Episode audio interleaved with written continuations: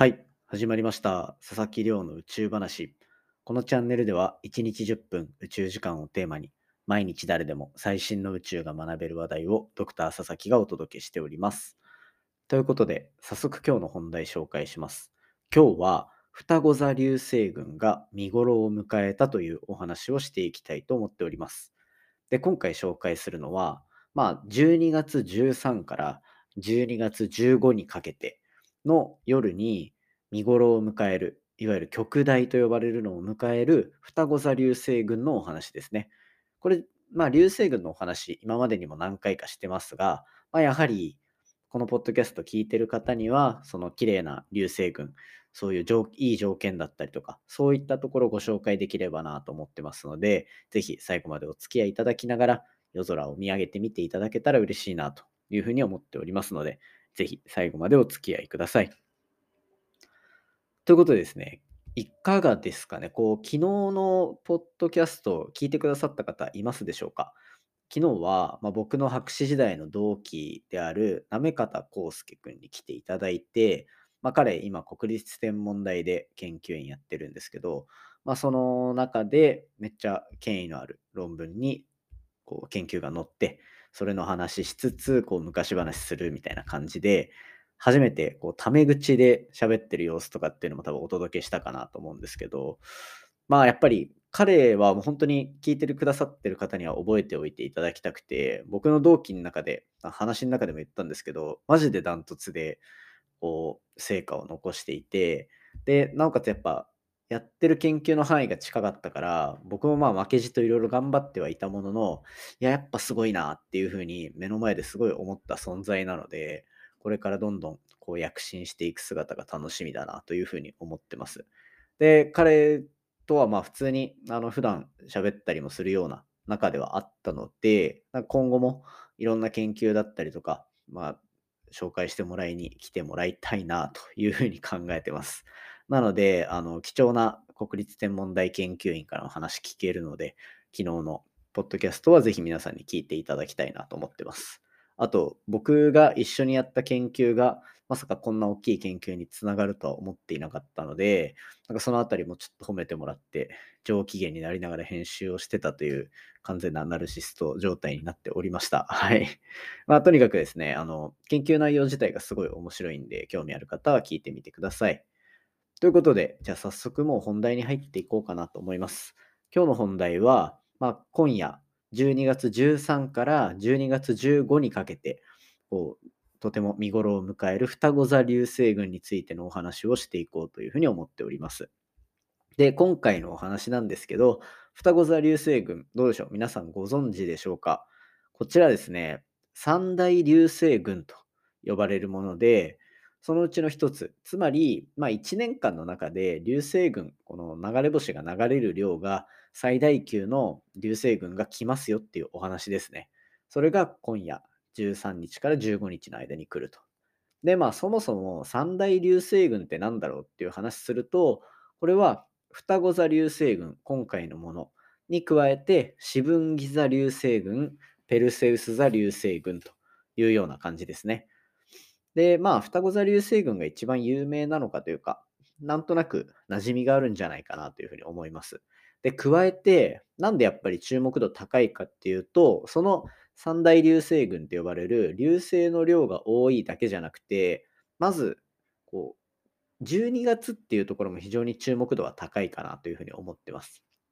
どういうことかっていうと、実はこれ皆さん知らない方多いかもしれないんですけど、12月って1年間、12ヶ月の中で、夜快晴になる率っていうのが一番高いんですね。まあ、特に関東近郊というか東京あたりではそういう状況が多くてなのでこう昨日のポッドキャストでお話出ましたけど観測をするような研究をしてる方っていうのはなかなか忙しいのが12月だったりします。で僕自身も研究やってる時とかはあの屋上とかに望遠鏡があったんで望遠鏡で研究してる人の横で流星群見るみたいなことはやっていたりしました。まあそんな感じで、こう、双子座流星群見頃迎えますよっていうんですけど、じゃあどれぐらい見れるのかっていうお話をしておこうかなと思います。で、今回見れる双子座流星群は、だいたい1時間に理想的な状態だと40から50、まあ、つまり本当に1分から1分半に1回ぐらい流れるようなイメージですね。まあ、それぐらいたくさん流れるっていうふうに言われております。ただですね、これはものすごく観測条件がいいタイミング。で、これどういうタイミングがいいタイミングなのかっていうと、まず月明かりがないっていう状況。月明かりは、こう、夜空を照らしてしまうので、かなり。そこで、あの、月が明るければ明るいほど、それに比べて、こう、すごく暗いものっていうのはなかなか見えなくなってしまうんですね。なので、そこをカバーするように、月が沈んだ後っていうところが見頃だったりします。で、これが、まあ、今回の場合、いつなのかっていうと、例えば今夜、12月13日であれば、こう夜中ですね、3時とかだったかな、2時とか3時とかそれぐらいの後。で、えっと、明日の夜中もそんな感じですね。っていう感じなので、こう月が落ちていくところっていうところをしっかり見届けた後が一番いいだろうというふうに言われてます。まあ、今の場合だと、この月がどういう形をしてるかっていう月齢で見ると、ちょっとだけ、まあ、半分、半月よりは満月に近い状態っていう風になってしまってるので、比較的明るめの状態になっているっていうところに加えて、えっと、まあ、月が出てる時間っていうのはなかなか見づらいと。で、そうなると、まあ、言っても1時間に20個とかっていう条件になるそうです。なので、まあ、3、4分に1回ぐらい見れればいいんじゃないかなっていう感じだと思いますね。で、今回の流星群、どうやって綺麗に見ればいいかというと、これは、こう、なるべく空が広く見渡せる場所に行くのがいいと思います。で、この理由っていうのは、今回のは一応、こう双子座流星群って言われてるぐらいだから、ある一定の場所から出るっていうふうには言われているんですけど、もう本当に夜空広く見てたら、全体的にシャーッとこう流れ星が流れるっていうタイミングあるので、なるべく広いところ、そして街の明かり、人工的な光がなかなかないところでこう見ていただくのがいいんじゃないかなっていうふうに思いますね。で、なんか5分ぐらい見て見えないじゃんっていうんじゃなくて、できれば15分ぐらい行くっていうのがあの最適な条件になってます。なんでかっていうと、人の目っていうのは安順応っていう言葉があって、暗さに順応するって書いて安順応ですね。これが、こう、だいたい暗闇に行った時に15分とか経った時に完全な状態になるんですよ。で、それの間に例えば明るい光見ちゃったりとか、携帯のこうブルーライト見ちゃったりすると、リセットされてまた15分みたいになってしまうんですね。なので、まあ、とにかく観測するときは15分以上できれば行った方がよくて、で、最初もう場所決めたら携帯の画面とかは見ないようにするっていうので、夜空をずっと見てるようにするのが一番いいです。で、そんな時に、まあ最適なのはポッドキャストなんじゃないかなと思うので、なんかこう、流星群見ながらさらに宇宙の話聞きたいって時は、過去のやつをどんどん聞いていただけたら嬉しいなっていうふうに思ってます。で、これ、まあ最後、付け加えて言うんですけど、まあ、流星群ってこれ毎年同じタイミングで来てるんですよね。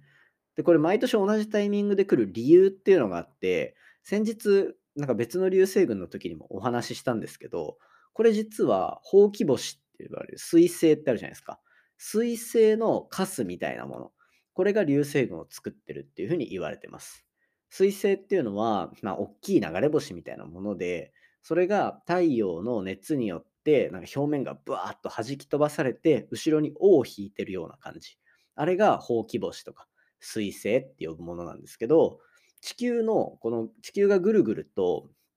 太陽の周りを回っている。そして水星も同じように地球の太陽の周りをぐるぐる回ってる。ってなった時に、その軌道と地球の軌道っていうのが重なるタイミングで流れ星、流星群っていうのはできるんですね。結局は水星にこうバーって散らされたそのカスみたいなところの